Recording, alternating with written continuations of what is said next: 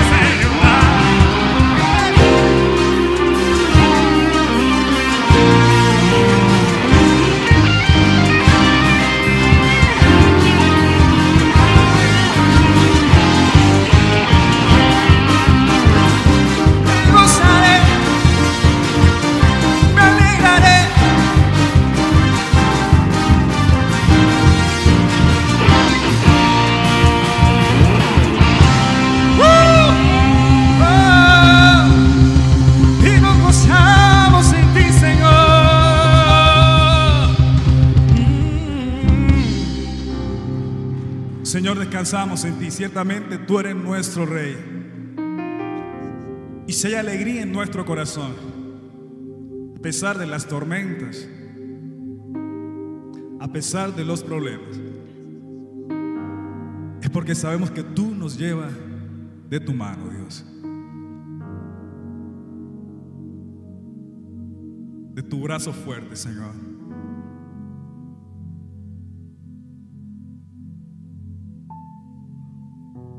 Por eso podemos reír en medio de la tempestad.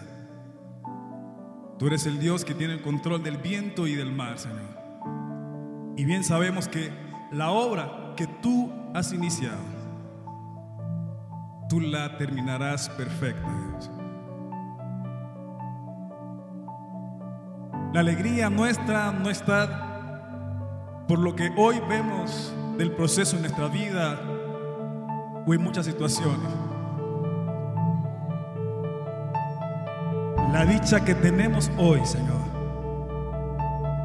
es que aquel que está con nosotros es el Todopoderoso.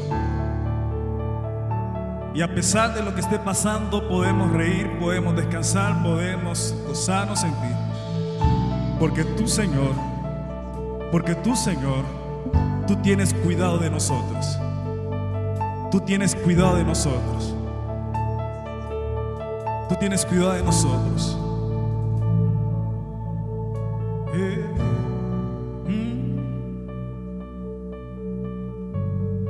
Levantamos nuestras manos descansando en ti, Señor, en señal de rendición. Somos de aquellos que descansamos en ti y creemos para ver, Señor. Y podemos darte desde ya, Señor. Desde hoy podemos darte la honra y la gloria por lo que tú harás. Aún, Señor, conociendo tu mi presencia por lo que ya has hecho, Señor, en los cielos para mi vida, Dios.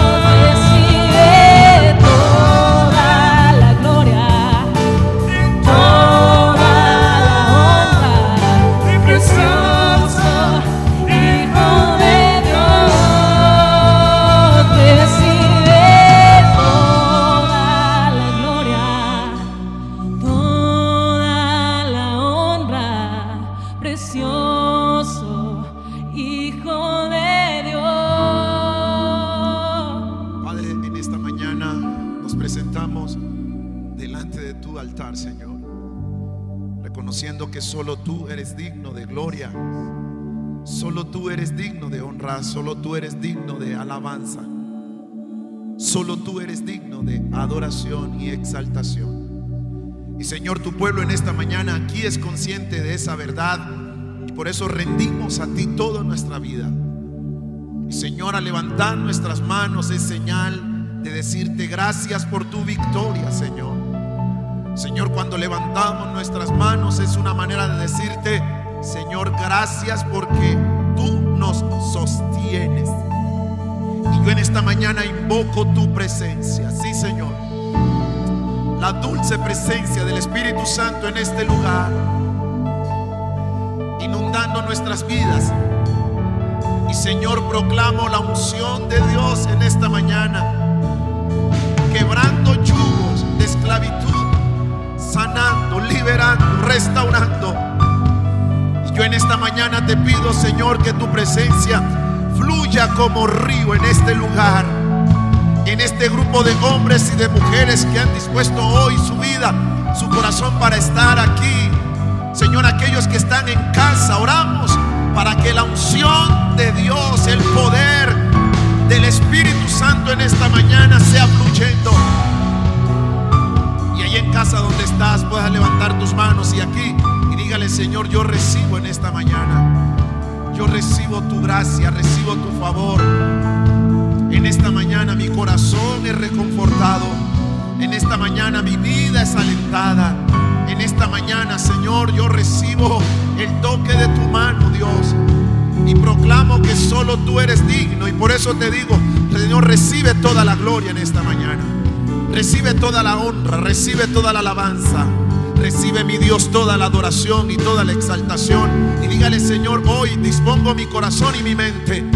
Dispongo todo mi ser en este día para que la palabra tuya cobre vida, para que tu palabra restaure, para que tu palabra sane, para que tu palabra me vivifique, para que tu palabra me confronte, para que tu palabra, Señor, me desafíe al arrepentimiento. Y hoy proclamo, Señor, que mi vida jamás y nunca será igual después de esta palabra. Vamos, dígalo aquí y allá en casa, dígale, Señor, después de esta palabra, jamás y nunca volverá a ser igual, porque está escrito que conoceré la verdad y la verdad me hará libre. Gracias Señor. Háblame en este día, en el nombre de Jesús. Amén, amén y amén. Denle un fuerte aplauso al Rey en esta mañana. Aplaude al Señor con todo su corazón. Qué alegría poder estar aquí, qué alegría saludarles. Allí en casa, Dios les bendiga, Dios les guarde. Y este precioso grupo de hermanos y hermanas que se encuentran acá, no se imaginan qué gozo, no se imaginan qué alegría sentimos al poderles tener aquí en casa y saber que hay un resto, pero un resto de hermanos en casa también, adorando el nombre del Señor. Les enviamos un abrazo fuerte, un beso grande a todos. Puede tomar su asiento aquí y en casa, por favor, póngase cómodo, póngase cómoda. Y como hemos estado orando, disponga, dispongamos nuestros corazones en el día de hoy para que el Señor sea ministrando su palabra en nuestros corazones. En el primer servicio eh, compartía, animaba a los hermanos y es que en medio de todo lo que el mundo está viviendo y que para ninguno de nosotros es un secreto que este año ha sido un año especial. Hablaba con un pastor amigo y le decía, este año está como el partido de la selección Colombia con Ecuador, como para olvidar. Así está este año, como para olvidar. Porque creo que ninguno de nosotros nos preparábamos, nos- estábamos preparados para tal cosa. Y en ese propósito y en ese ánimo de, de pensar, de reflexionar y de ver cómo podemos bendecir vidas, pues hemos soñado, hemos orado a Dios y estamos convocando a todos los que quieran participar con nosotros en una gran campaña y es poder levantar de la fecha al 22 de diciembre, perdón, al 20 de diciembre, de la fecha al 20 de diciembre, levantar 200 regalos para bendecir a tres poblaciones de niños que tenemos eh, focalizadas. Eh, tenemos aquí en Santiago de Cali un grupo de niños que durante el año estamos allí trabajando con ellos. Es un grupo en casa para niños, niños muy lindos y queremos bendecirlos. Tenemos un grupo de niños que contactados con un hermano de Villavicencio nos pidió y por allí tengo ah, fotos que vamos a estar mostrando luego ah, de esos niños allí en Villavicencio y queremos bendecir a esos niños. Y tenemos una vereda muy cerca a este lugar donde queremos también bendecir a esa población. Así que si usted se quiere unir a esta campaña para alegrar el corazón de un niño, eh, con los maestros de escuela dominical estamos trabajando para que a esos niños no solo les llegue un regalo, sino que les llegue una tarjetica, una tarjeta con un texto bíblico, con un mensaje de esperanza. Porque ¿cuántos creen que necesitamos ver el futuro con esperanza? Eh, tenemos que seguir viendo el futuro con esperanza. Este no es el final de la vida, este no es el final del mundo, ni es el final de nuestro mundo. De manera entonces que todo este trabajo es con el ánimo de producir eso, esperanza y confianza, pero que esa esperanza y confianza debe estar puesta en quién? En nuestro amado Jesús, amén, en nuestro soberano Dios. Así que si usted quiere unirse con nosotros con uno, dos, cinco, diez, quince regalos, pues con mucho gusto aquí en la oficina de la congregación se le estará recibiendo. Usted puede pasar en la semana y dejarlo aquí. Aquí permanece, hay personal todo el tiempo, así que usted puede pasar a la hora que le, sea posible para dejar el regalo. Le pedimos, por favor, no nos entregue el dinero porque resulta que por cuestiones de tiempo se nos complica salir y buscar regalos y comprar. Queremos que usted mismo, eh, el Espíritu de Dios, guíe para que usted ponga un regalo en la mano de un niño. Lo único que le pedimos es que por favor evitemos regalos bélicos que inciten a la violencia, que inciten, porque lo que queremos es llevar un mensaje de esperanza, de paz, de fortaleza a la gente. Así que llevarle a un niño un regalo de una pistola, ¿cierto? No, no, no, no, no cala con nuestro mensaje, no, no hay coinonía con nuestro mensaje.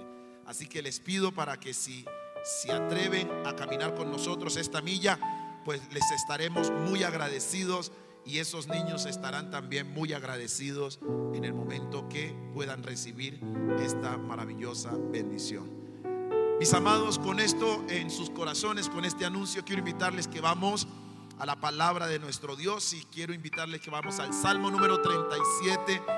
Este es el texto que vamos a usar en el día de hoy y vamos a leer el versículo 8. El Salmo 37, versículo 8. Yo tengo aquí la Reina Valera. Eh, yo digo que siempre, además de todas las versiones que hay, la reina sigue siendo la reina, ¿cierto? Porque esa es la Biblia que, que la versión que más, que más, que más la gente compra. Pero sabe que leyendo en otra versión, la nueva traducción viviente, me pareció fascinante como expresa el versículo que vamos a leer y entonces vamos a leerlo también allí en la nueva traducción viviente. El Salmo 37, 8, en el versículo 8, la Reina Valera dice lo siguiente, deja la ira y mire ese imperativo. Es un imperativo lo que encontramos allí, deja. No, no te están pidiendo el favor, no te están consultando si te es posible, si lo quieres o no dejar, si ese es tu caballito de batalla o no, si, si ese es tu mecanismo de defensa o no. No te están preguntando de nada. Solamente el escritor y Dios se está guiando en esta mañana diciendo, deja la ira y desecha el enojo. No te excites de manera alguna a hacer lo malo. La nueva traducción viviente lo dice de la siguiente manera, ya no sigas enojado. Deja a un lado tu ira, no pierdas los estribos, que eso únicamente hace daño. Eso únicamente hace daño. Amados, en esta mañana quiero compartir el tema que he titulado Cuidado con la ira. Cuidado con la ira. ¿Alguna vez alguien le advirtió a usted del peligro de esta manifestación de la carne? ¿Alguien le advirtió a usted? ¿O quizás tiene usted la capacidad de dimensionar los problemas y los conflictos que causa la ira? Pues vamos a mirar en esta mañana qué es lo que la Biblia nos expresa con respecto a este tema. Y quiero comenzar diciendo que cuando una persona llega a entregar su vida a Jesucristo, cuando un hombre y una mujer determina entregar su vida a Jesucristo, su conducta y personalidad deben pasar por ciertos cambios. Y uno de esos cambios tiene que ver con el temperamento. Un cristiano debe reaccionar de una manera cristiana y no debe perder los estribos cuando se vea frente a los desafíos y presiones de la vida. El hijo de Dios, la hija de Dios, debe reaccionar ante la provocación de ese sentimiento de manera cristiana. ¿Y cómo reaccionamos de manera cristiana? Pues aplicando los principios bíblicos y además de aplicar los principios bíblicos, permitiendo que ese fruto maravilloso del Espíritu Santo, que es el amor y la paciencia, se manifiesten en nuestras vidas a fin de que no caigamos en las garras dañinas y nocivas de la ira y el enojo. El Salmo 37, conocido también como el antídoto contra la impaciencia, o como lo dijo Natanael Hardy, un gran comentarista, este salmo muy bien pudiese titularse en secciones dignas. Dice, este salmo pudiera titularse el antídoto contra el veneno mortal de la impaciencia. Este salmo es un salmo difícil de dividir en secciones dignas de apreciar como tales, pues con este salmo sucede lo que sucede con los proverbios. La mayoría de sus versículos forma una unidad individual de reflexión. Por eso esta estructura del salmo como está establecido nos permite tomar versículo a versículo y poder tomar de cada versículo una reflexión individual, una reflexión propia. Esta estructura que nos presenta el Salmo nos permite entonces reflexionar en el día de hoy sobre una manifestación tan dañina y nociva como es la ira y el enojo. En relación a esto, dice el gran predicador Spurgeon, la ira es una locura en todas las cosas, pero en este en particular es, es demencia y desvío. Por tanto, en ninguna circunstancia y bajo ningún pretexto os dejéis llevar hacia ese camino.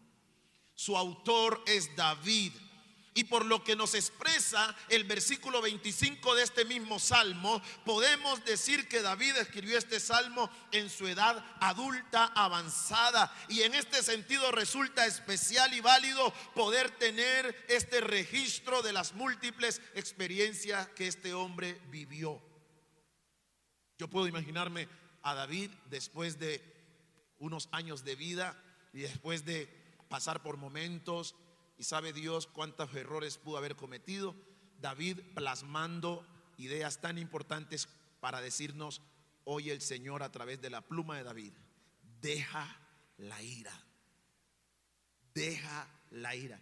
Esas son las palabras de un hombre ya avanzado y que ha trajinado el camino y que nos quiere decir hoy, nos quiere dejar enseñanzas maravillosas y una de esas enseñanzas es cómo podemos manejar la ira. Ahora bien, ¿quién puede decir de los que estamos hoy aquí, de los que me escuchan, que nunca ha experimentado sentimientos de indignación en su vida? ¿Hay alguien aquí que me pueda decir, pastor, yo nunca he experimentado la indignación en mi vida?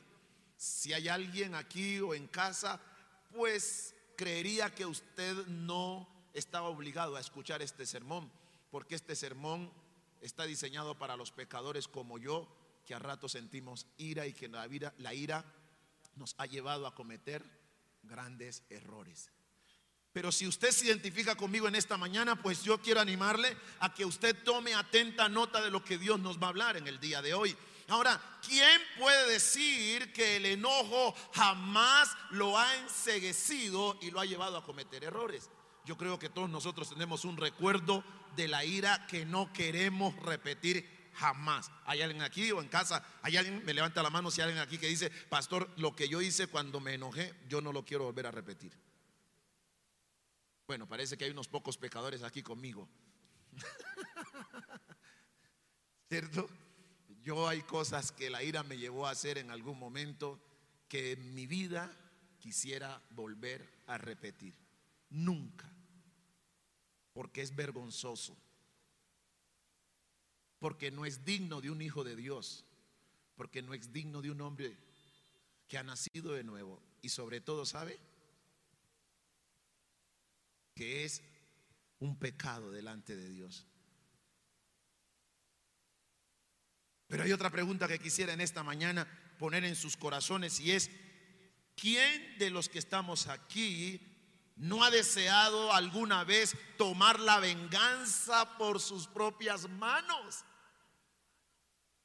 Usted que está en casa lo ha hecho, usted que está aquí hoy ha sentido alguna vez el impulso del aire, decir, pero es que quisiera yo mismo ir y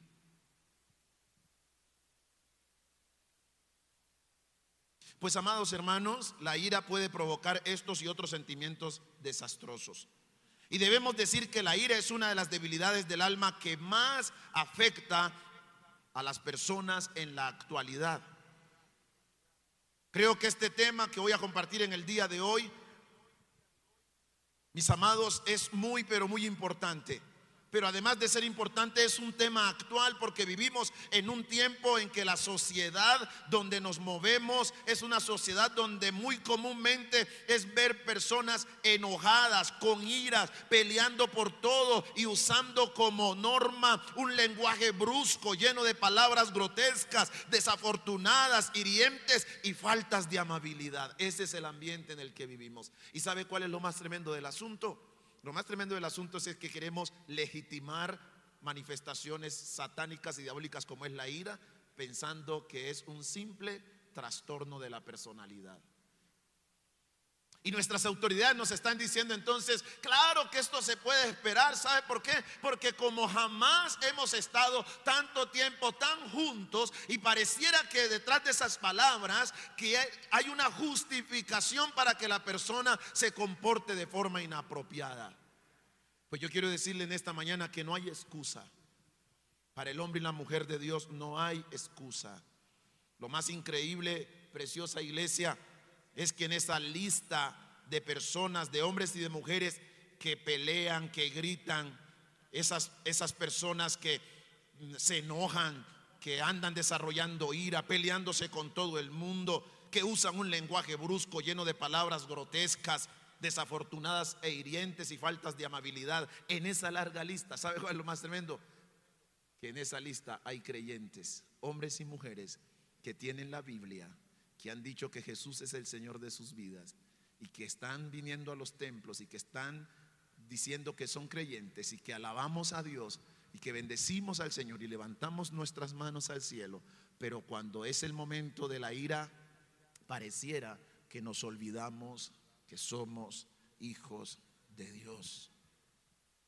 Las personas que actúan de esta manera son personas heridas, amargadas, enfadadas con todo el mundo, andan buscando con quién pelearse, enojados con la vida misma, con Dios, se hieren con todo el mundo y a todos quieren descargarle su ira. Pero tenemos que decir que el corazón de un creyente en Cristo no debe existir la ira ni el enojo. En el corazón de un hombre y una mujer que ha creído en Cristo Jesús no debe existir la ira ni el enojo. ¿Por qué? Porque la Biblia nos va a decir en 2 Corintios 5, 17 que de modo que si alguno está en Cristo, nueva criatura es. Las cosas viejas pasaron, he aquí todas son hechas nuevas. El apóstol Pablo nos va a decir que la ira, el enojo y esa larga lista que encontramos de conductas inapropiadas en Gálatas capítulo 5 hacen parte claras de las manifestaciones de las obras de la carne. Por eso en Gálatas 5, 19 al 21, el apóstol Pablo nos va a decir, cuando ustedes siguen los deseos de la naturaleza pecaminosa, los resultados van a ser más que claros. Inmoralidad sexual, impureza, pasiones sensuales, idolatría, hechicería, hostilidad, peleas, celos, arrebatos de furia o ira, que es la misma cosa, etcétera, etcétera, etcétera. Pero la pregunta es, ¿qué quiere Dios que aprendamos en esta mañana al decirnos, deja la ira y desecha el enojo? No te excites de manera alguna a cometer lo malo. ¿Qué quiere Dios? Hay tres cosas que quiero dejar, tres verdades que quiero dejar en sus corazones en el día de hoy. Y lo primero que quiero resaltar es qué es la ira. ¿Qué es la ira?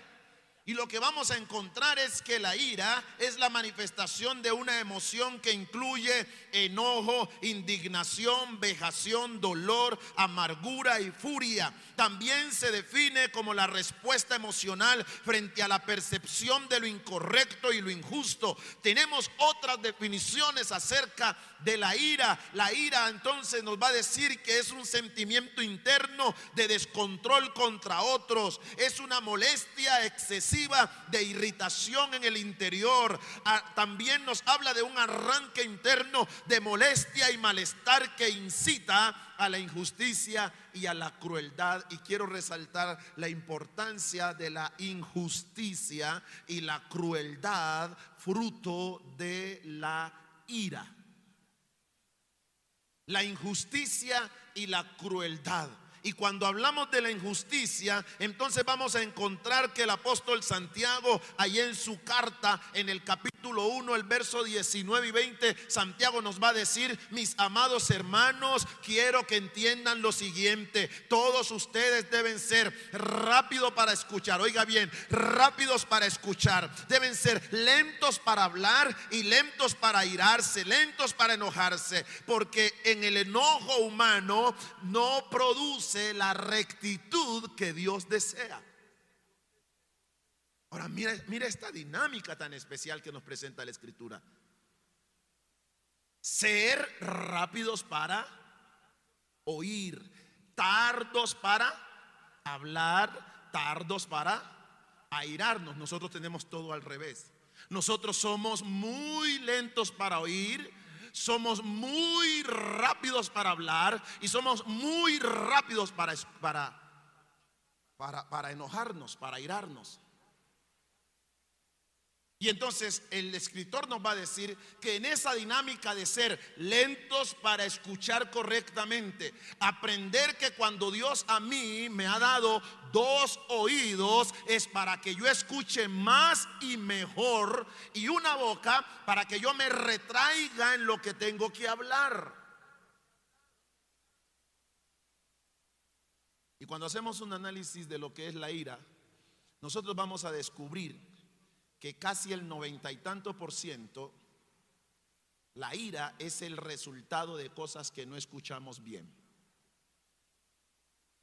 Por eso, por eso es que cuando nosotros nos airamos y soltamos esa bomba que sale, fruto de toda esa, esa pecaminosidad represada que llevamos por dentro, entonces vamos a descubrir algo y es que tendremos que tener a la mano la excusa. Y por eso escuchamos personas decir, ah, pero es que yo, yo entendí que lo que usted me estaba diciendo era eso, por eso yo me enojé.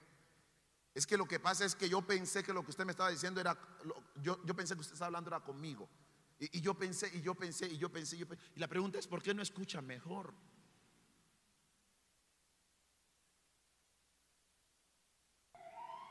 Los que estamos casados podemos darnos cuenta que nuestros conflictos casi siempre es el resultado de no oír bien. No nos escuchamos bien. Ah, es que yo, yo, yo, yo, yo entendí que tú, no, no, no. Y por eso hay una técnica muy linda que nos enseña cómo poder aprender a escucharnos bien para no airarnos y para no ofender. Cuando usted no tenga claridad de lo que la persona que está a su lado le habló, no suponga, pregunte. Es más, tome la misma pregunta, lo que usted escuchó, tómelo en sus propias palabras y póngalo en sus propias palabras y pregunte, ¿es esto lo que tú me quisiste decir? Y eso te ayudará muchísimo a que no malinterpretes cosas que te provocan a la ira y al enojo y termines siendo una persona injusta. Injusta ¿por qué? Porque incriminamos a los demás, porque juzgamos a los demás, porque es que llevamos al otro contra la pared y le decimos cuanta cosa queremos y luego decimos, ah, es que me disculpa porque es que yo pensé que usted estaba hablando conmigo. ¿Cuánta gente conocemos que están tres metros bajo tierra porque alguna vez alguien interpretando lo que no tenía que interpretar se levantó y mató a alguien? Luego yo pensé que él era. como así que yo pensé que, que él era? Pero esa es la ira. Nos lleva a cometer locura, la ira. Nos vuelve gente injusta. Pero la ira también nos va a decir que la ira lleva a irritación incontrolable de tipo agresivo. Al igual que el enojo, también es una reacción provocada por actitudes rencorosas. Mira la mezcla. Yo, yo, yo, meditando en este mensaje, yo me imaginaba más o menos uno preparando, preparando una dosis venenosa.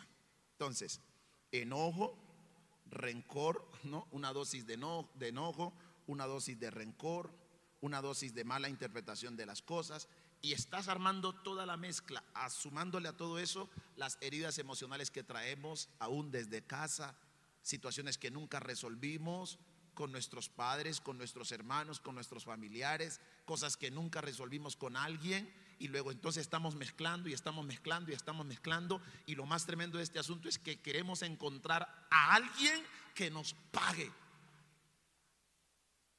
a alguien le queremos hacer pagar nuestro dolor, a alguien le queremos hacer pagar nuestra rabia, a alguien le queremos hacer pagar nuestro sentimiento de frustración, a alguien le queremos hacer pagar esa falta de perdón, a alguien le hacemos querer pagar. Y entonces usamos la ira como una excusa para sacar todo ese veneno que llevamos por dentro. Mis amados, tengo que decirle en esta preciosa mañana, nos debe quedar claro como creyentes en Cristo que la ira y el enojo son condenados por la palabra de Dios. Dios condena la ira y el enojo. Mis amados, y esto me gusta y lo quiero decir de forma enfática, porque la sensación que a ratos tenemos es que pareciera que tenemos justificaciones para enojarnos. Es que si no se hubiese metido conmigo, es que si no me hubiese provocado, es que yo estaba tranquila, tranquilo en mi sitio, es que fue él, es que si no me fueran buscado no me hubiesen encontrado. Y pareciera que quisiéramos encontrar algo con lo cual validar una manifestación que es satánica, diabólica y enfermiza. Y que a menos que entendamos que la Biblia condena esa reacción y a menos que comprendamos y veamos las cosas como Dios las ve, entonces reaccionaremos para caer de rodillas ante Dios y decirle, Señor, yo necesito ser sanado, yo necesito ser libre de esta manifestación porque entiendo que no es un simple descontrol, no es simplemente, Señor, un trauma, no tiene que ver simplemente con una desviación. Señor, esto tiene que ver con espíritus demoníacos que controlan mi vida y yo quiero ser libre. Si no lo miras así, no vas a poder salir de eso. Hay pecado en la ira. Por eso me parece delicado cuando la Biblia dice en Efesios capítulo 4, no se ponga el sol sobre vuestro enojo ni den lugar al diablo.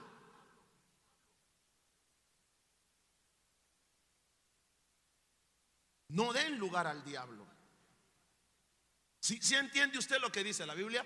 No den lugar al diablo. En otras palabras, si con la ira yo doy, lugar al diablo, ¿quién es el que está detrás de esa manifestación? No puede ser Dios. No puede ser Dios.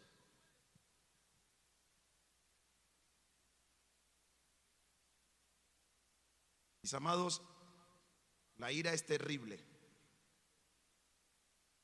La ira Dios la condena, dado que es una manifestación pecaminosa y diabólica. Y es una manifestación que conduce al agravio, al agravio, a la venganza. Y es una manifestación que conduce incluso hasta el homicidio. El homicidio emocional como el homicidio físicamente hablando. Meditando en esta semana, en esta palabra y compartiendo con un hombre, con una persona, me decía, ah, yo le compartí, le decía, me parece increíble la forma como nuestra sociedad se ha vuelto tan bélica. Y yo en el primer servicio lo decía y quiero volverlo a repetir acá, en este segundo servicio. Yo quiero invitarles, amados, que nosotros no nos dejemos atiborrar la mente, no nos dejemos cercenar la mente de tanta noticia de muerte al punto nuestra sensibilidad por lo que ocurre se pierda. Estamos tan habituados y estamos tan acostumbrados a escuchar de muerte y más muerte y más muerte y más muerte que uno más parece ser que ya hace parte de nuestra cotidianidad. Y esto es delicado. Y esto es delicado ¿por qué? Porque eso lo que estamos generando es toda una cultura de violencia. Esa cultura que, que comenzó desde el niño, que en la casa el papá, la mamá le dijo, es que usted tiene que ser varón y usted tiene que defenderse. Y es que aquí no me vas a llegar llorando porque si llegas aquí llorando, yo mismo te pateo. ¿Qué estábamos formando aquí? Estábamos formando a un muchacho que él iba a resolver los asuntos de cualquier manera. Y eso fue lo que perpetuamos.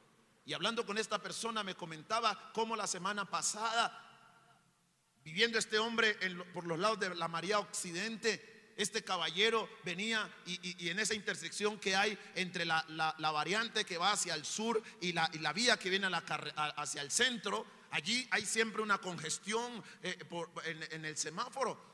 E iban, iba un colectivo adelante y siempre hay aglomeración allí de, motos y todo esto. Y algo pasó entre eh, en un, hombre que iba en, una moto Parece que tocó el colectivo o se atravesó, me decía este caballero. Y claro, este, este conductor del colectivo, todo bélico, sacó la, la- la cabeza y comenzó a insultar al otro, a hablarle cosas incorrectas al otro. Y él pensó que todo había muerto ahí. Lo que este hombre no tenía presente, la reacción que iba a tener este hombre de la moto, porque me dice este caballero con el cual estoy hablando, me dice, pastor, fue increíble cómo este hombre vino, estacionó su moto, se bajó, se acercó al colectivo, abrió la puerta del conductor, sacó un puñal y le aplicó tres puñaladas a este hombre. ¡Ah! Esa es la reacción de la ira, ese es el resultado de la ira. Y es probable que usted me diga en esta mañana, pastor, pero es que yo no soy capaz de coger un arma. Sí, mi querido hermano, usted no ha tomado un arma para matar a alguien físicamente, pero de tu boca han salido palabras que atraviesan el alma como atraviesa el cuerpo una bala de fusil.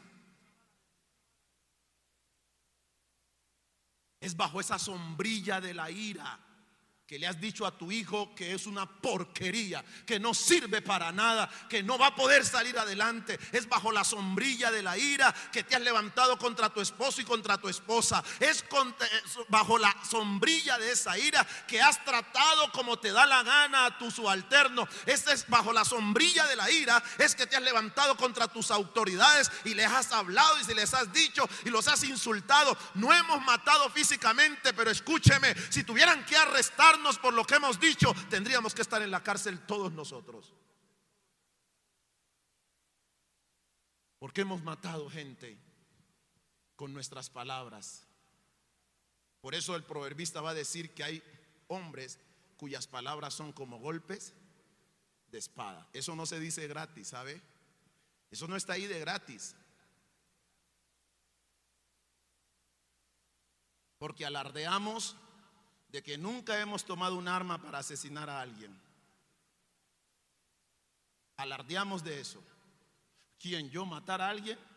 Pero yo te voy a decir que cuando Jesús quiso referirse al homicidio, pensó en la ira. Mateo 5:22. Pero yo os digo que cualquiera que se enoja, oye bien, se enoja con su hermano, será culpable de juicio. Eso dijo Jesús, comparando el enojo con un homicidio.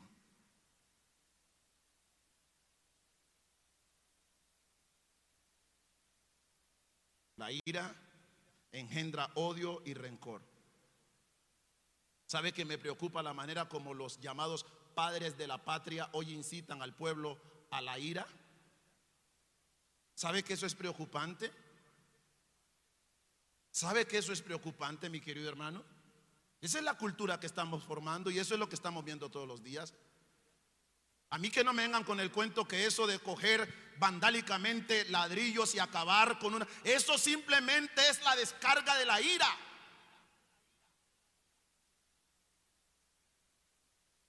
¿Me van a decir que eso qué es? Ah, no, es que esa es la protesta pacífica. Hijos del diablo, tienen que arrepentirse.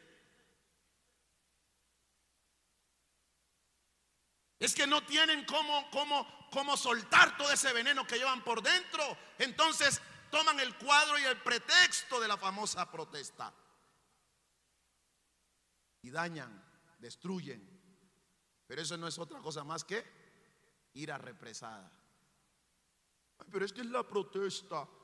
Y todos nosotros, ay sí.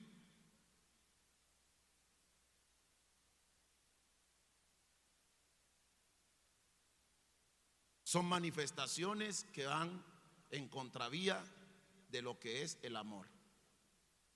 Primera de Corintios, Primera de Corintios 13, 5 nos dice, el amor no hace nada indebido.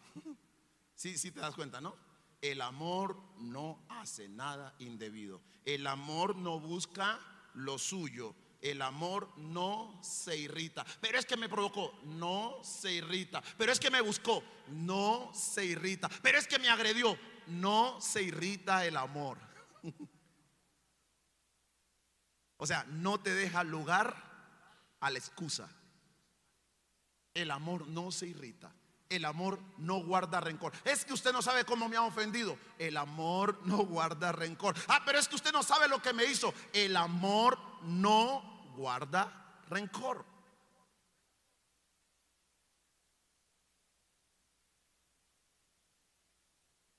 Y la sensación entonces que nos deja ese tipo de manifestaciones es que pareciera que andamos buscando la excusa perfecta para justificar una reacción que no es trastorno. Amados preciosos de Dios, no es trastorno, no es trastorno. Yo respeto y valoro eh, el concepto profesional, médico, perdónenme los psicólogos y los psiquiatras, pero la ira no es un trastorno, la ira es una manifestación propia de las obras de la carne, de una naturaleza caída, una naturaleza que no está bajo el dominio y el control del Espíritu Santo. Porque cuando tú estás bajo el dominio del Espíritu Santo, el fruto del Espíritu de Dios va a aflorar. Y la Biblia dice que el fruto del Espíritu es amor, gozo, paz, paciencia, benignidad, bondad, fe, mansedumbre y autocontrol o templanza. Ese es el fruto del Espíritu Santo. No que métalo en un tratamiento, dele pastillitas, mándelo esos son pañitos de agua tibia. Tenemos que ir al fondo. Tenemos que ir a la raíz del asunto. Y, e ir a la raíz del asunto significa que tenemos que identificar y darnos cuenta que la ira es pecado, es un pecado.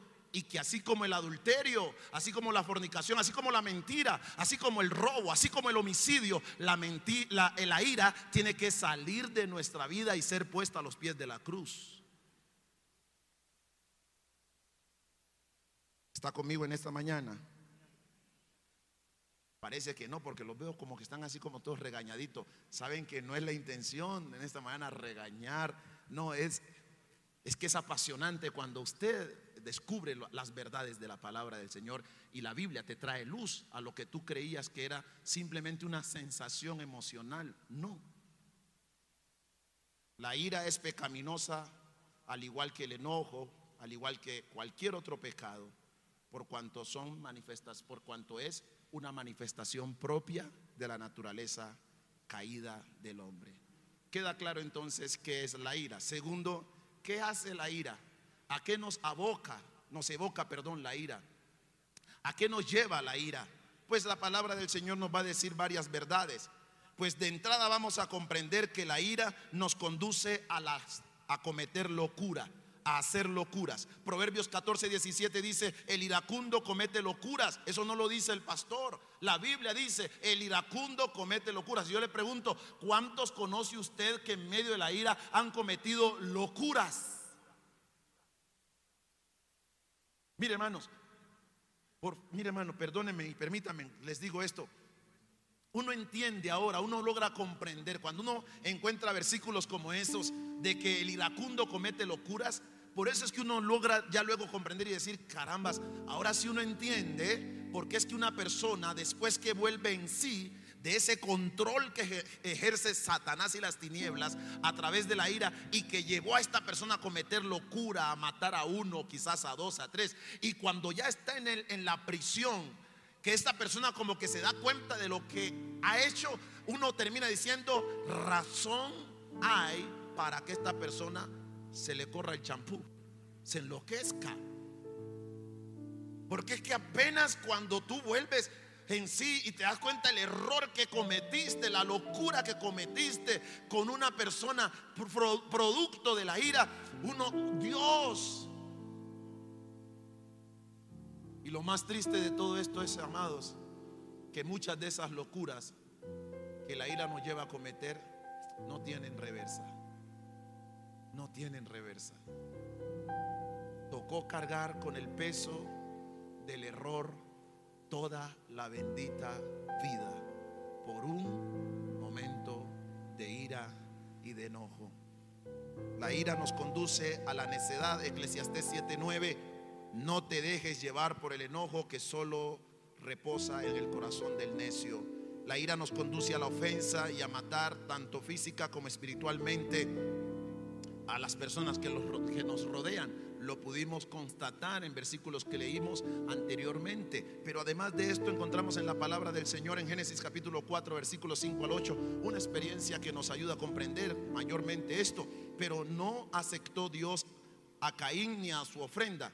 Esto hizo que Caín se enojara mucho y se veía decaído. ¿Por qué estás tan enojado? Le preguntó el Señor a Caín. ¿Por qué te has, por qué te ves tan decaído?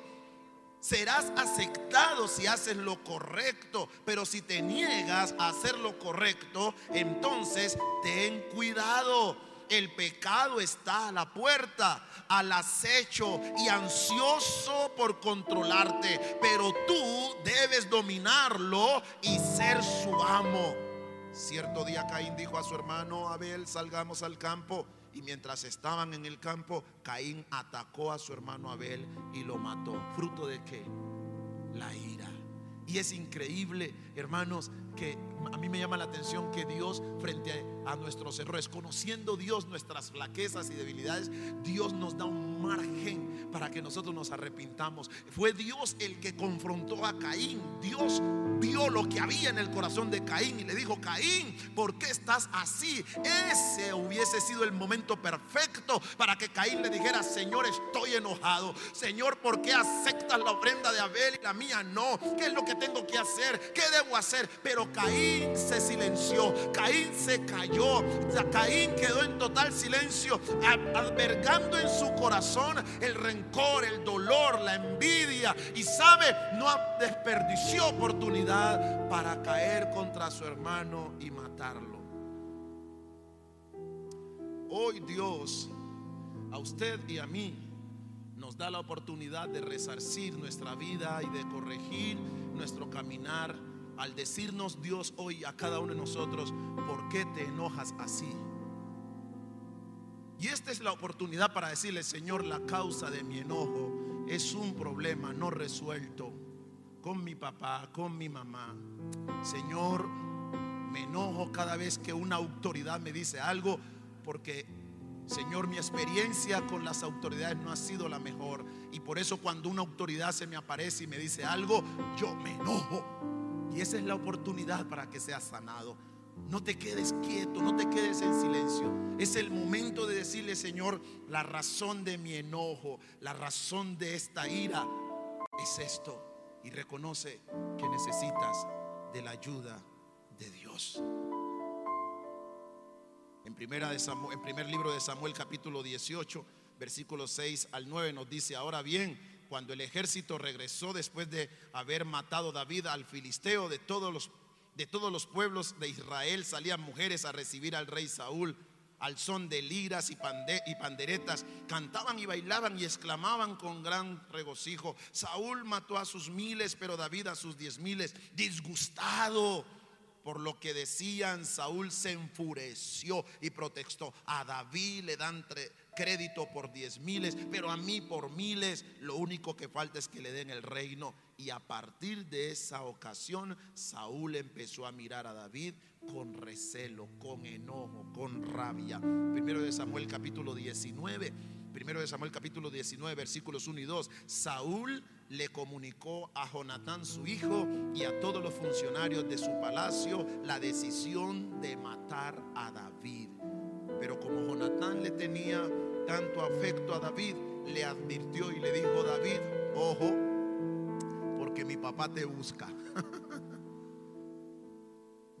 ¿Por qué quería Saúl deshacerse de David? Por pura rabia, puro dolor, pura impotencia. La pregunta es, ¿será que no hay otra forma de enfrentar la vida? ¿Será que no hay otra manera de resolver nuestros problemas? ¿Será que no hay otra manera de acercarnos a una persona frente a su agresión y poder hablar sin tener que airarnos? ¿Será que no hay? Pues yo creo que sí. Y el Señor nos manda a usted y a mí como sus hijos. Mateo capítulo 5 bienaventurados los pacificadores. Dios quiere que usted y yo seamos gente pacífica, los hijos de Dios, los creyentes en Cristo. Por eso me aterra y me causa escalofrío cuando yo escucho o veo de un cristiano manifestando rabia, ira, contra todas las cosas que pasan. Ah, pastor, y es que usted no siente, sí, pero es que hay otra manera. Los hijos de Dios tenemos otra forma y la Biblia nos lo ha dicho. ¿Cuál es la manera que los hijos de Dios tenemos? Humillarnos. Segunda de Crónicas 7:14. Si mi pueblo que lleva mi nombre se humilla, invoca mi nombre, se aparta de su pecado, entonces yo sanaré la tierra, perdonaré sus pecados. Eso dice la Biblia. O sea que hay una forma que tenemos los creyentes para ver un mundo mejor, para ver cambios. ¿Y sabe cuál es? Humillándonos. Ah, pero es que eso de humillarse, eso de uno doblar las rodillas y orar, eso es muy tenaz. Me queda más fácil salir a hacer guerra como los hacen los demás. Y la pregunta es, ¿eres tú un hijo de Dios? Ten cuidado con la ira. Que tu ira no te esté llevando a cometer errores. Preciosa iglesia, amados que están aquí en casa. Creo que este mensaje quedaría incompleto si yo les hablara solo de qué es la ira y los efectos de la misma y no les dejara en el corazón en el día de hoy alguna manera para controlar este enemigo que a todos nos amenaza, este mensaje quedaría incompleto. Y por eso quiero en tercer lugar mostrarles, con la ayuda del Señor, cómo podemos nosotros controlar, tener autoridad, tener dominio sobre esta manifestación pecaminosa. Pues mis amados, lo primero que se nos va a pedir es que reconozcamos que ciertamente somos dominados por esa manifestación.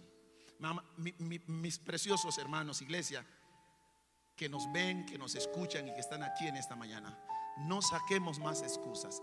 No hay tal de que es que me hicieron enojar. No hay tal de que es que me provocó. No hay tal de que es que me llevó al extremo. No, tienes que reconocer que tienes un problema. ¿Cómo se llama ese problema? La ira te controla.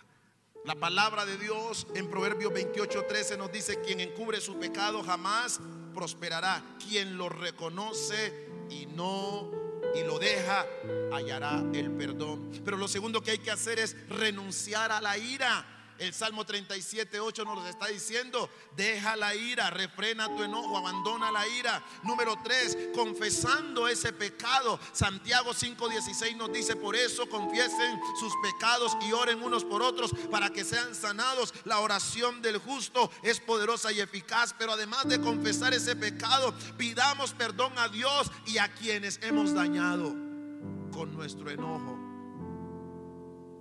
Mateo 5, 23 y 24 nos dice, por tanto, si estás presentando tu ofrenda en el altar y allí haces memoria de que hay algo de tu hermano contra ti o tú tienes algo contra tu hermano, ¿qué dice el Señor? Deja allí tu ofrenda y ve y busca a ese hermano. Ponte en paz con él, arregla las cosas. Y cuando ya esté todo organizado, ven y toma tu ofrenda y deposítala.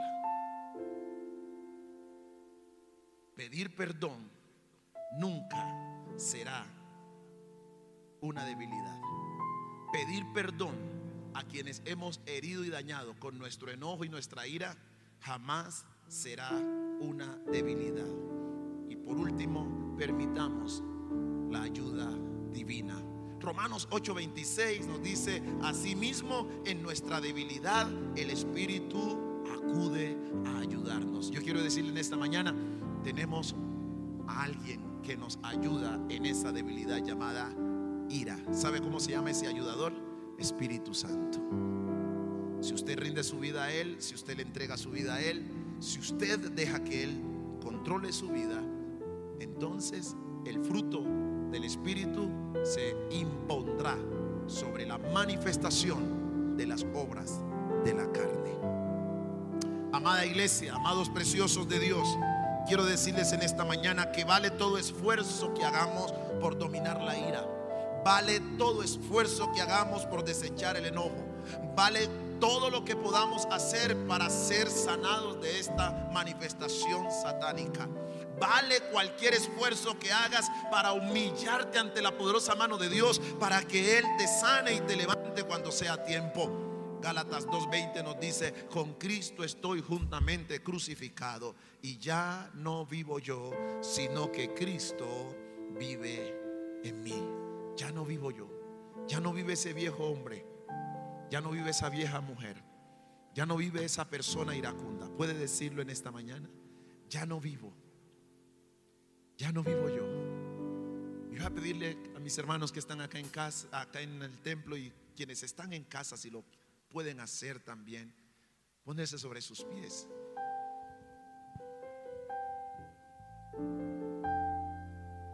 Y si puede levantar sus manos al cielo y con sus ojitos cerrados, donde quiera que se encuentre, aquí y allá en casa.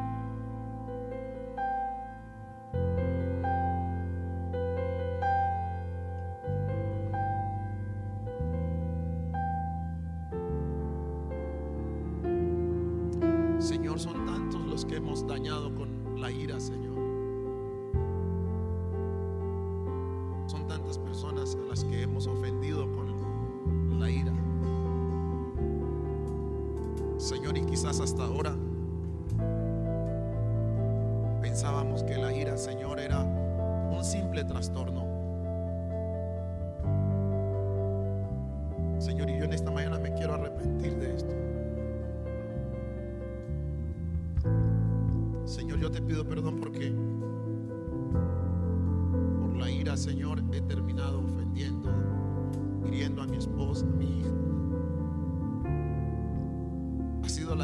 causante, Señor, de que con mi reacción iracunda haya dañado muchos creyentes, ovejas, gente tan especial que tú has puesto en este ministerio.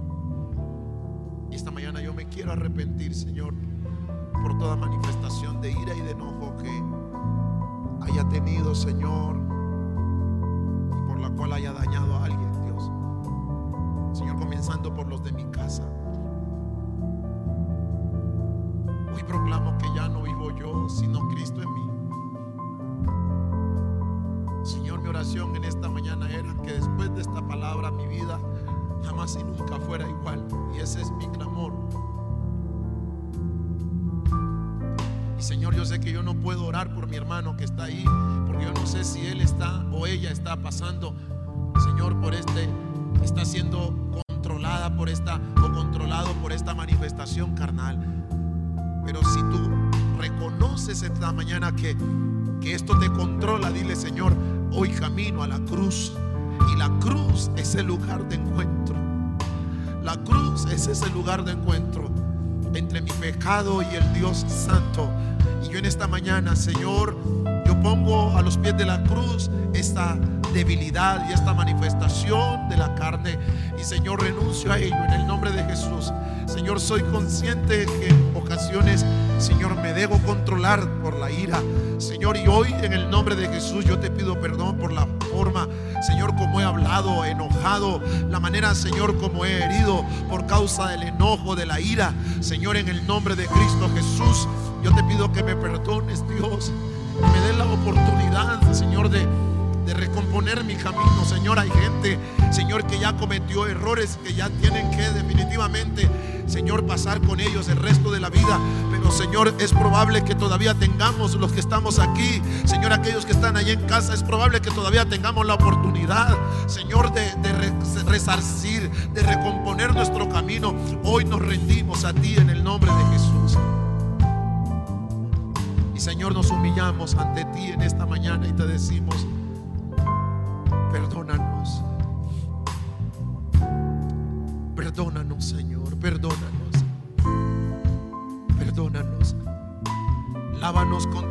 Señor. Derrama agua limpia sobre nuestros corazones y quita toda inmundicia y toda impiedad. Hoy ponemos a tus pies, Jesús, la ira, el enojo, el resentimiento, Señor, situaciones no resueltas del pasado, Señor, que nos provocan, Señor, y que nos incitan, Señor, a que alguien tiene que pagar error que cometieron con nosotros.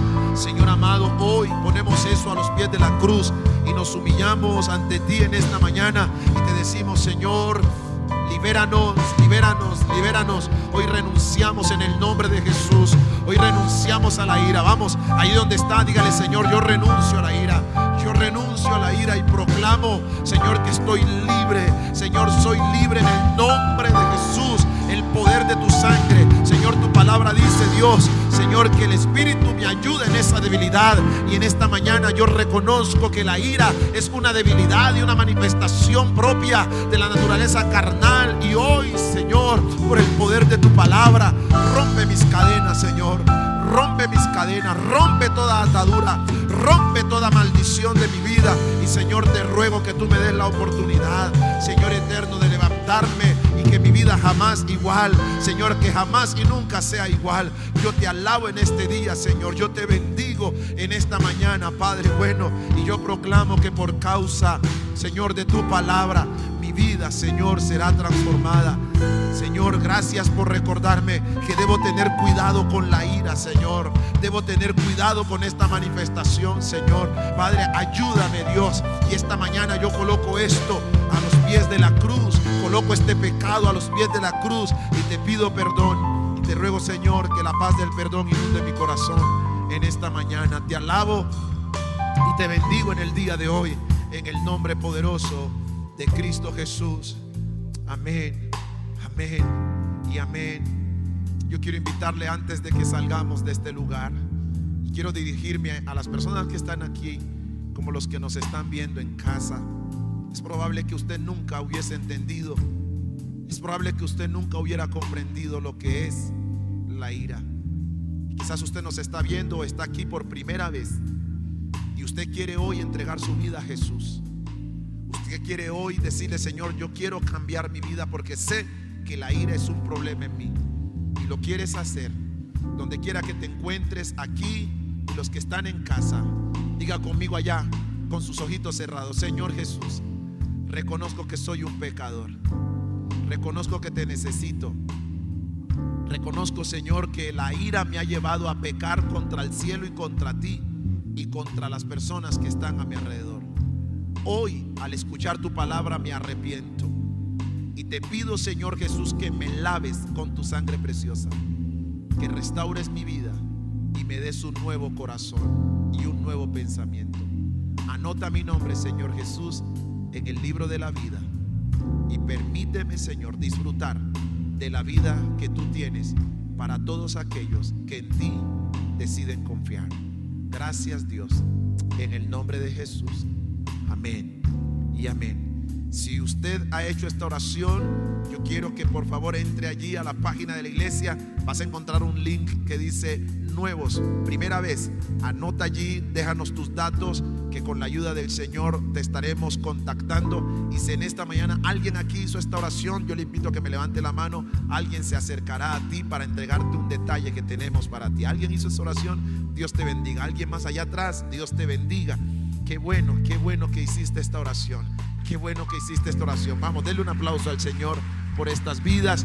Iglesia puede tomar su asiento. Recibimos instrucción para salir, para evacuar este lugar y con la ayuda del Señor estaremos despedidos en esta mañana. No sin antes darle una bienvenida especial a un pastor amigo con su esposa, pastor Alex de Palmira. Qué bendición tenerte acá, pastor. Bienvenido. Eres una bendición allí con su esposa. Dios te bendiga. Qué bueno que está acá, pastor. Un abrazo grande. Recibimos instrucción para salir y quedamos despedidos. Dios le bendiga.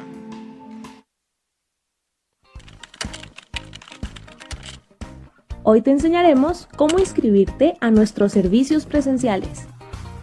Ingresa a tu navegador y escribe jesucristosolución.com. Ingresarás a nuestra página web oficial. Ahí encontrarás un botón con el título Separa tu cupo. Tenemos preparados tres servicios para ti, 7, 9 y 11 de la mañana. Debes elegir uno. Ten presente que si alguno de los botones aparece en gris, quiere decir que ese servicio ya no tiene cupos disponibles. A continuación, te aparecerá una ventana donde debes llenar algunos datos básicos. Tu nombre, tu cédula, número de celular, correo electrónico y tu edad.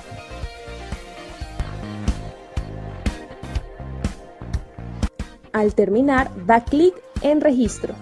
En la parte inferior derecha aparecerá un mensaje que te dirá que ha sido exitosa tu inscripción. Te recomendamos estar al menos 20 minutos antes de la hora del servicio que elegiste. Estamos muy felices de recibirte de nuevo en casa. Para evitar la aglomeración de personas fuera del templo, te sugerimos no comprar productos de vendedores ambulantes. Los baños dentro de nuestra congregación estarán habilitados únicamente para casos de emergencia.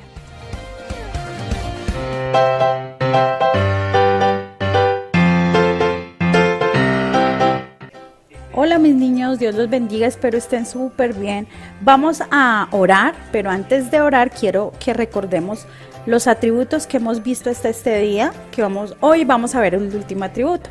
Pero quiero que recordemos los pasados, que no se nos olvida, que tengamos presente lo que hemos aprendido de lo que Dios es para nuestras vidas. Vemos que Dios es omnipresente, omnipotente, omnisciente, inmutable, santo, soberano, fiel, amoroso. Y hoy veremos el Dios Trino, la Trinidad de Dios. Listo chicos, entonces vamos a orar para darle este tiempo, eh, dejarlo en manos del Señor, que Él sea el que nos enseñe, que nos bendiga con el tema de hoy y con lo que vamos a aprender. ¿Listo? Bueno, vamos a orar. Cerremos nuestros ojitos y vamos a ponernos en disposición del Señor. Padre, delante de ti estamos, Señor. Te damos gracias, Señor, por este nuevo día. Gracias por la familia. Gracias por darnos la oportunidad de disfrutar, Señor, de tu palabra, Señor, de aprender, Señor. Yo te pido que nos des sabiduría, nos aumentes la fe cada vez más, Señor, y que bendigas a cada niño que está escuchando, viendo este programa, Señor, que esta palabra que tú has dado a nuestras vidas se atesore en su corazón para que ellos puedan bendecir a otros con lo que tú les enseñas. Te damos gracias por lo que vas a hacer, quedamos en tu presencia Espíritu Santo, guíanos en este tiempo en el nombre de Jesús. Amén. Chicos, estemos muy pendientes y disfrutemos de lo que Dios nos va a enseñar hoy. Bendiciones. Hola tesoros del rey, ¿cómo están? Pues les cuento que ahorita vamos a tener un tiempo donde vamos a adorar al Señor a través de la danza. ¿Cuántos me quieren acompañar? ¡Uh! ¿Preparados? ¿Listos? Vamos a danzar.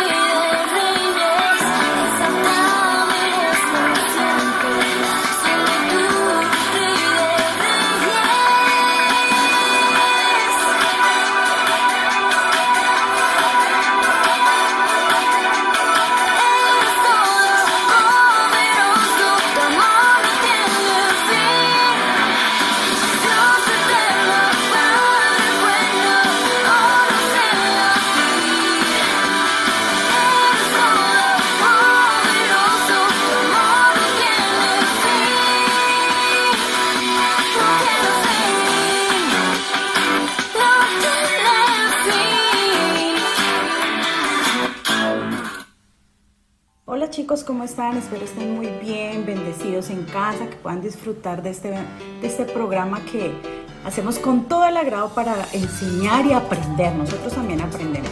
Hoy hablaremos del el último atributo que tenemos para enseñarles como escuela bíblica. Hablaremos de la Trinidad. Así como ven aquí, también les quiero enseñar la manualidad para que esto quede en ustedes y puedan enseñarle a otros de lo que aprendieron. ¿Listo? Vamos a empezar. Entonces, vemos aquí un triángulo y vamos, no importa el color que sea, vamos a usar este triángulo y vamos a sa- usar un círculo, como lo ven aquí.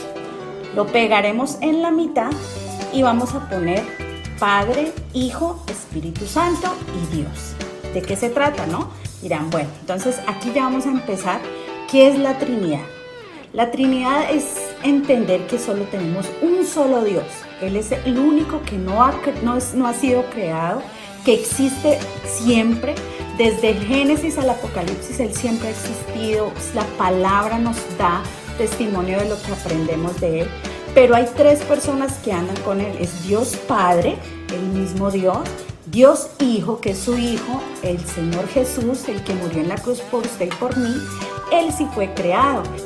Bueno, en Isaías eh, 9, 6 dice, pues nos ha nacido un niño, un hijo se nos ha dado, el gobierno descansará sobre sus hombros y será llamado consejero maravilloso, Dios poderoso, Padre eterno y príncipe de paz. Aquí nos habla de Jesús. Cuando eh, en Isaías hablaba de la profecía que había para el Señor Jesús cuando viniera aquí a la tierra. Entonces aquí entendemos que el Hijo si fue creado por Dios, y también hablaremos en Mateo 18, 20 dice que el Espíritu Santo es el mismo Dios y Él está en todo lugar. Aquí hablamos de un atributo de Él que es la omnipresencia. En Mateo 18, 20 les voy a leer, dice, que aquí lo tengo, 18, 20, dice pues donde se reúnen dos o tres en mi nombre, yo estoy allí entre ellos. Entonces entendemos que el Espíritu Santo está en todo lugar. Cuando nosotros oramos, eh, dice la palabra que Él es nuestro, Él está en nuestro corazón. Nosotros somos templos del Espíritu Santo. Entonces cuando hablamos de Dios Espíritu Santo, hablamos de que Él siempre está en todo lugar. Por eso habla de la omnipresencia, presencia, perdón. Es un atributo que Dios ha dado por Él. Entonces ya les quiero dejar más claro y entender que ya entendemos que Dios es único. Él, nadie lo creó, nadie dijo, venga, hagámoslo aquí, hagámoslo allá. Sabemos que Él es el único que no ha sido creado, que Él existió siempre desde la fundación del mundo, desde que empezó eh, eh, vida aquí en esta tierra. Y entendemos que el Hijo fue el que Él envió, el que Él creó para que fuera y muriera en la cruz por usted y por mí, por nuestros pecados y nos diera una salvación y además un regalo de la vida eterna.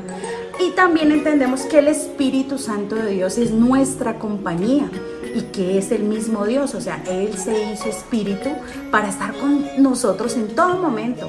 Por eso es que a veces hacemos las cosas mal y de pronto decimos una mentira y sentimos algo en nuestro corazón que está mal y decimos, "Ay, no, no, no voy a decir mentiras o voy a portarme bien, porque hay algo en nuestro corazón que nos está diciendo, recalcando, ay, no haga, no diga, compórtese, ¿cierto? A mí me pasa cuando de pronto hago algo que no le agrada a Dios, el Espíritu Santo de Dios, Él me redarguye, Él empieza a decir, no, Ángel, aquí está haciendo las cosas mal, por favor, no diga eso, hagamos esto, Él es nuestra guía. Qué lindo entender esto, ¿no? Entonces entendemos que la Trinidad es un solo Dios, pero con tres personas a cargo, que son Padre, Hijo y Espíritu Santo. Entonces nuestra manualidad queda así. Les muestro, vea cómo queda. Y lo bonito es que ustedes puedan cerrarla y le empiecen a explicar a sus amiguitos, a su familiar, qué es, de qué se trata este esta, esta um, círculo eh, y de pronto lo que está escrito que Dios. Entender que hay una Trinidad, pero que es un solo Dios y Él es el que está con nosotros y siempre ha pensado en nosotros, Él es Dios amor. Y para por último vamos a hablar en Juan 1.1 de nuestro versículo que es para aprendernos. A ver, ¿cuál es nuestro versículo de hoy? Juan 1 dice, 1.1 dice, se me perdió. Aquí lo tengo yo. Uno dice, en el principio la palabra ya existía. La palabra es esta, la palabra de Dios. Esta ya existía desde que Dios existió. Dice, la palabra ya existía, la palabra estaba con Dios y la palabra era Dios. El mismo Dios que usted y yo creemos, Él escribió esta palabra para atesorarla en nuestro corazón.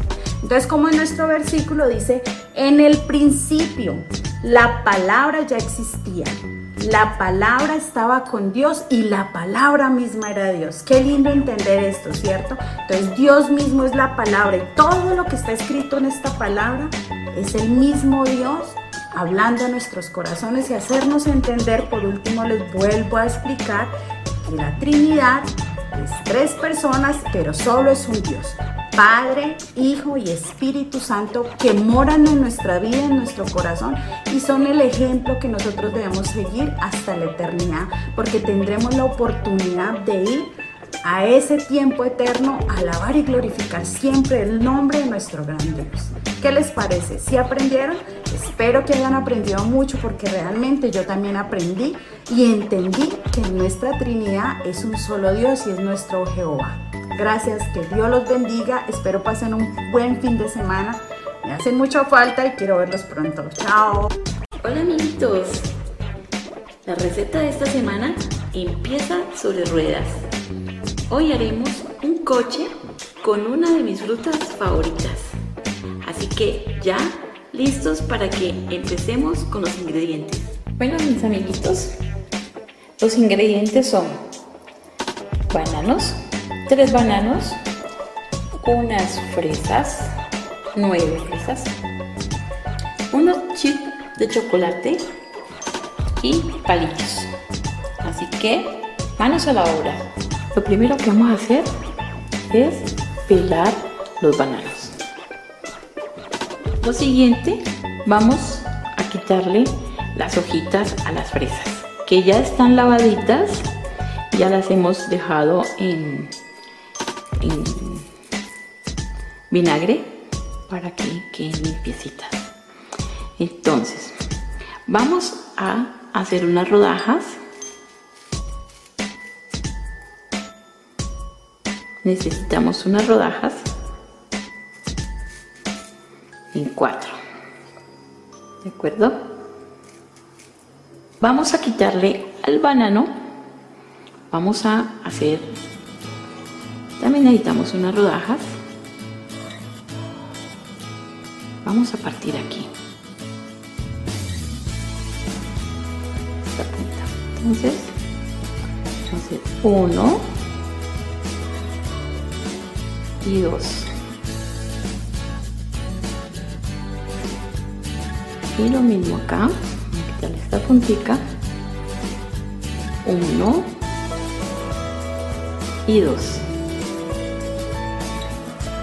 Bueno, aquí tenemos ya el banano, el, ch- el chasis del banano, digámoslo así. Entonces vamos a coger el palillo vamos a empezar a colocar así fresa banano a ambos lados fresa banano fresa banano. Listo. Bueno ahora lo mismo en la parte de atrás. Mira.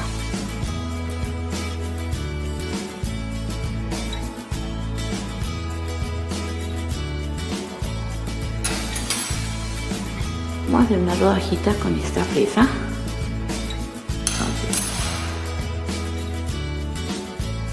Fresa, banano, fresa y banano. Muy bien, niños. Aquí ya tenemos parte del chasis del coche. Ahora seguimos con el volante. Así que vamos a colocar, vamos a usar una, un trozo de fresa y un trozo de banano. Este será nuestro volante y lo colocaremos aquí. Aquí adelante. Ahora, ¿qué nos falta? Nos faltan los copilotos, el piloto y el copiloto. Así que cortaremos una fresa a la mitad. Utilizaremos este pincho, pero para que nuestro piloto tenga ojos y pueda ver, le colocaremos los dos pepitas de chocolate. ¿Listo? Aquí va nuestro piloto. Y bueno, pero me gustaría ponerle pelito a nuestro piloto. ¿Qué les parece? ¿Qué falta? Bueno, no puede faltar el copiloto. Así que usamos otro pedazo de fresa por la mitad. Le pondremos los ojitos.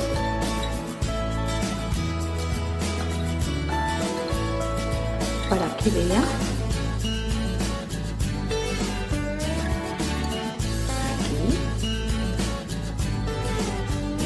Ojitos.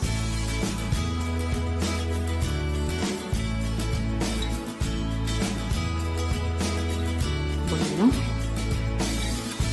Y usaremos otro palillo.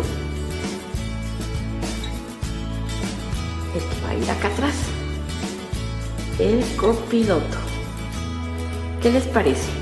Y no puede faltar, vamos a también colocarle un pelito al piloto, perdón. Bueno, no puede faltar. ¿Listo, amiguitos? ¿Les gustó? Espero que puedan disfrutar este rico coche y les quiero comentar que todo este, este mes estuvimos hablando sobre los atributos de Dios. Recuerden que Dios es un Dios omnipotente, es un Dios omnisciente, inmutable, Él no cambia, es un Dios trino, es un Dios Padre, Hijo y Espíritu Santo, está en todas partes a donde vayamos, Él va a estar con nosotros. Así que también eh, Dios Hijo, porque Él envió a su Hijo para salvación, de nuestra- para que salvara a toda la humanidad de los pecados. Él nos ha salvado y hoy podemos estar delante de Dios, disfrutar de la presencia del Padre. Y también tenemos la presencia del Espíritu Santo. Espero que les haya gustado estos cochecitos. Ya podemos colocar otro aquí. Miren. Espero que disfruten y les haya gustado muchísimo esta receta.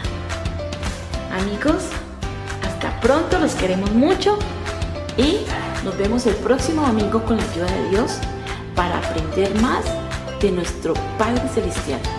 Cada día es importante que conozcamos más a Dios y que seamos buenos amigos con Él, que Él sea nuestro mejor amigo.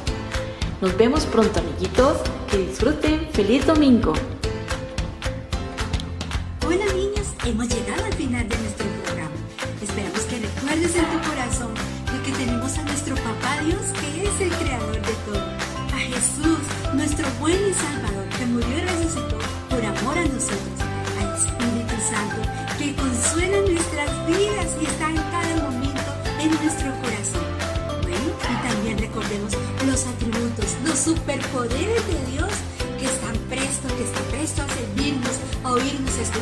Porque Él es bien, porque Él es amoroso, porque Él es superpoderoso. Bueno, vamos a orar, pero hoy vamos a hacer una oración especial. Papá, mamá, tío, abuelita, con quien estén, abrácense, nos vamos a tomar de la mano, nos vamos a abrazar y vamos a pedirle a nuestro Dios que nos bendiga cada día y que así como crecemos en edad y en estatura, crezcan niños nuestro amor por Dios. De modo que oremos a Papá Dios, todos abrazaditos en familia, oremos. Señor, muchas gracias por tu amor, por tu bondad. Gracias porque hemos aprendido que tú eres nuestro Dios, papá, nuestro papá creador, que todo lo hiciste para nuestro servicio. Gracias Señor Jesús porque moriste en la cruz y resucitaste por amor a nosotros y nos dejaste tu consolador, el buen Espíritu Santo. Te invitamos a morar a nuestras vidas. Te pedimos que bendigas a cada uno de los niños y las niñas, que los bendigas grandemente. Y te pedimos que así como los niños crecen en edad y en estatura, crezcan en su amor por ti. Señor, bendecimos a nuestros niños y niñas en este día y Dios mío que siempre, siempre su corazón esté conectado contigo y recuerden que tú eres todo poder. Gracias Señor por tu inmenso amor y misericordia. Amén, amén y amén. Bueno niños, hemos llegado al final de nuestro programa y al final de nuestra serie Los atributos de Dios. Vamos a continuar con otra serie maravillosa y espectacular. No te la pierdas, sigamos aprendiendo de la palabra de Dios. Dios les bendiga. Dios y nosotros les amamos muchísimo. Hasta pronto.